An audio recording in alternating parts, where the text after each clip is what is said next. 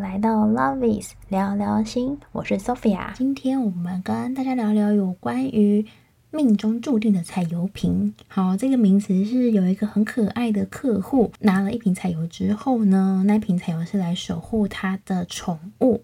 对，那他在使用。那瓶油会自己渗油，有一些朋友应该有这样的经验，就是某一瓶油你在摸它的时候或摇晃它的时候，它可能旁边会有油跑出来，即使你没有打开过它。好，这是一个你跟这瓶彩油产生的一个连接性。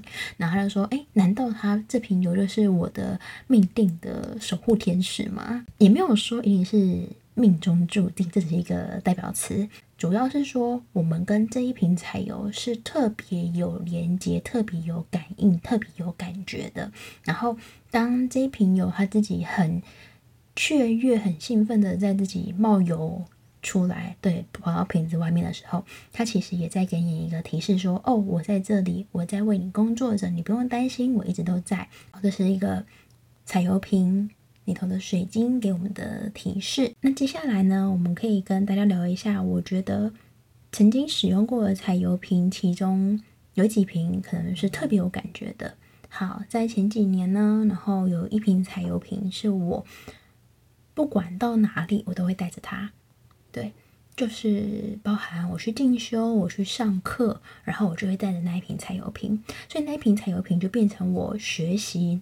能量的彩油瓶，不管是我要学习灵性上的知识，然后学习彩油的专业的课程，然后或者是我在写文案的时候，我都会带着那一瓶彩油。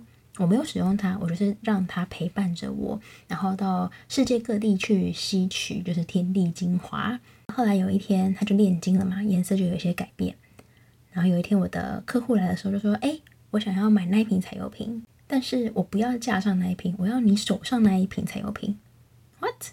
这一瓶可是我 陪伴了我很久、养了很久的瓶子。好，然后最后就拗不过他，就是因为我们那时候交情还不错嘛，所以那一瓶彩油就给他使用了。那他使用那瓶彩油之后没多久，他就去开课。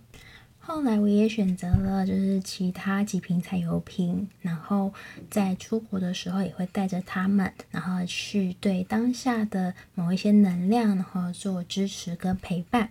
其中有一瓶彩油瓶，然后不管是在进修的时候、工作的时候，甚至在英国学校及麦伦农场的时候，我都带着它。有一些炼金的状态，颜色其实是有改变的，也包含着我也曾经带它去滑雪过。然后在雪地的时候，它其实整瓶是变成雾状的状态，就非常奇妙。好，所以那一瓶的能量它开始产生一些新的蜕变，就变成一个炼金的瓶子。然后就在某一年，对，就是有一些状况发生的时候，那一瓶彩油瓶就莫名的在我的包包里头破掉。然后那时候我没有发现它破掉，我就觉得诶奇怪，就是我的包包里面怎么湿湿的，然后因此就是还就是手被割伤，就是第一次被彩油瓶的玻璃去割伤。然后过了几天之后就发生了一些事，虽然那一瓶炼金的彩油瓶破掉，但我一直觉得就是跟这一瓶彩油是非常的有连接性，所以在今年的生命之花的项链的设计里头，我就选择了这一瓶当我的。生命之花的其中一条项链瓶，然后在这一次中秋连假前，我就拿到了这一个生命之花的彩油项链瓶。好，然后就很开心带着它，然后去过了就是中秋连假嘛。好，然后没想到在最后一天的时候，好，就发生了一些小意外。呃，这个意外的状况就是驾驶他为了闪对向的车，可能有一些比较紧张的状况，就龙头就偏右边，然后当下呢，不自觉的就说啊，要掉下去了。